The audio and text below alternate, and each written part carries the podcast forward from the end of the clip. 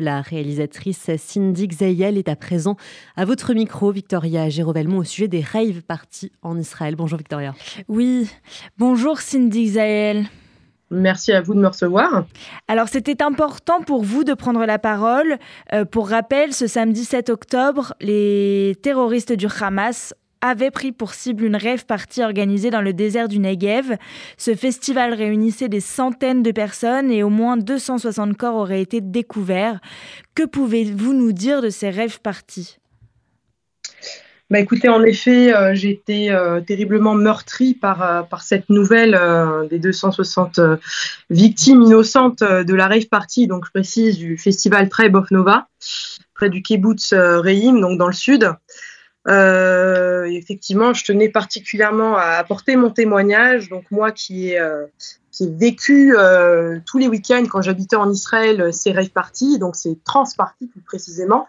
Il s'agit de, musique trans, donc c'est un, mix en fait entre la techno et l'électro.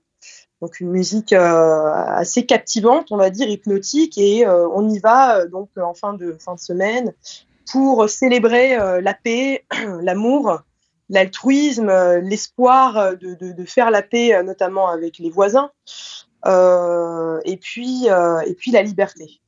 Voilà. Alors depuis samedi, vous partagez des images de ces rêves parties pour faire comprendre la signification de ces rêves parties. Quel symbole elles représentent et quel symbole cela représente-t-il de les avoir attaqués? Bah écoutez, comme je disais, effectivement, pour avoir vécu trois ans en Israël et euh, fréquenté euh, chaque week-end. je peux vous certifier que les gens qui sont là-bas sont dans une optique vraiment de, pacifisme, de d'optimisme également. Euh, franchement, j'ai jamais vu des gens aussi aussi gentils. La preuve, c'est que voilà, en général, quand on va dans une fête, dans n'importe quelle fête, il y a des gens qui finissent dans, un état pas forcément euh, bon, euh, ce, qui est le cas aussi parfois dans les rave parties. Mais euh, on a toujours, toujours, toujours quelqu'un qui vient l'aider, qui vient prendre soin de lui, qui vient comme si c'était son frère en fait. Donc voilà, il y a vraiment une, une ardoute, comme on dit en hébreu, qui montre combien ces gens sont dans une visée pacifique. Donc quand on a des gens qui arrivent en paramoteur, donc comme une nuée euh, de l'enfer, pour tuer euh, des gens qui, eux, célèbrent la paix et l'espoir de paix, on a un assassinat euh, de la culture, on a un assassinat de la musique, on a un assassinat, je dirais, de la jeunesse et de l'espoir, du renouveau. Et donc pour moi, typiquement, voilà, anecdotiquement et rapidement, j'ai projeté mon film euh, hier pour, euh, pour des producteurs. Euh, ça fait la énième fois que je le vois, mais pour le coup, le fait de le revoir, le film, après les événements euh, de l'assassinat de ces 260 personnes, je vous avoue que j'ai pas pu me retenir, j'ai fondu en larmes, euh, parce que ces gens, pour moi, famille ou pas, on pose souvent la question est-ce que tu as perdu des amis, est-ce que tu as perdu de la famille? Mais ces gens-là, une par une, un Israélien par Israélien, c'est comme un frère ou une sœur. Donc cette perte, vraiment, aujourd'hui, voilà, je, je, suis vraiment en deuil. Voilà. Euh, on a entendu euh, depuis euh, samedi des rapprochements entre les attentats du 13 novembre et les attentats qui ont eu lieu en Israël. Est-ce que pour vous aussi, il y a un rapprochement à faire entre ce qui est arrivé par exemple au Bataclan et à cette rêve partie?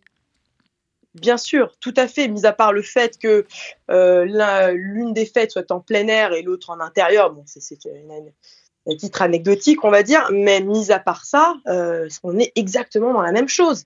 Et je pense que c'est pour ça qu'on a beaucoup de Français qui ne sont pas juifs ou qui ne connaissent pas Israël et qui se sont sentis visés, notamment par, rapport aux images que j'ai diffusées sur les réseaux sociaux, euh, sur le compte du film, euh, donc des images de rave party. J'ai des gens, j'ai énormément de gens qui ont été affligés et qui ont réagi à, ce poste parce que justement ça, rappelle de manière macabre et sinistre ce qui s'est passé au Bataclan euh, et euh, voilà, qu'on, malheureusement, qui ont marqué les esprits, quoi. Où pouvons-nous retrouver ces images, Cindy Xayel bah écoutez, alors nous on est assez présents, enfin sur tous les réseaux, donc Facebook, Instagram, sur même sur Google. Il vous suffit de, on a un site internet qu'on a sorti, un site officiel euh, qui est sorti récemment. Alors il faut juste écrire transthérapie. Alors euh, je vais vous l'épeler parce que c'est en anglais. Euh, donc pour nos auditeurs, ça s'écrit trans T R A N C E avec un C, thérapie avec un Y à la fin pour la thérapie par la transe. Donc c'est bien pour ça que je témoigne aujourd'hui. C'est qu'effectivement, on a une jeunesse israélienne qui vient euh, chercher à guérir de son trauma de guerre, de ses blessures, des, horreurs qu'elle a pu vivre à travers la musique trans, à travers cette musique euh, hypnotique et, les festivals, les rave parties, euh, qui a été victime, effectivement, un symbole qui a été victime de, l'attentat du 7 octobre. Merci beaucoup, Cindy Xaël, d'avoir répondu au micro de RCJ. Merci de m'avoir reçu et puis ben, bon courage pour la suite. Merci.